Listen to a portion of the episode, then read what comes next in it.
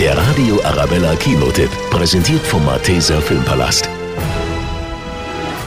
Ein Strand in Frankreich heißt Dunkirk, zu Deutsch Dünnkirchen. Und so heißt jetzt auch ein Film. Der gilt schon jetzt als Streifen des Jahres. Denn der historische Kriegsfilm ist von Regielegende Christopher Nolan. Und wie schon in Batman Begins, The Dark Knight und Inception hat er hier mit dem deutschen Musikproduzenten Hans Zimmer zusammengearbeitet. Es war ein kolossales militärisches Desaster. Wir werden bis zum Äußersten gehen. Wir werden uns niemals ergeben. Der Befehl ist ergangen. Wir müssen nach Dürnkirchen. Klar bei Achterleine. Im Frühjahr 1940. Englische Soldaten stehen am französischen Strand Dünnkirchen und schauen auf die rauen Wellen der Nordsee. Nur 40 Kilometer entfernt die rettende englische Küste, ihre Heimat. Doch der Feind rückt immer näher und es ist keine Rettung in Sicht, weil die Kriegsschiffe der Royal Navy nicht bis an den Strand kommen.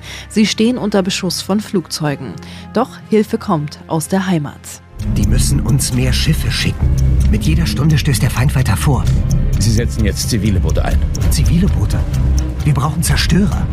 Die Rettung der englischen Soldaten von der Küste Dünkirchens basiert auf einer wahren Geschichte. Christopher Nolan hat mit wenig Gesprächen, viel Action und hervorragender Musik von Hans Zimmer einen eindrucksvollen Film gemacht. Der Radio Arabella Kinotipp, präsentiert von Hofbräu München, jetzt auch im Malteser Filmpalast.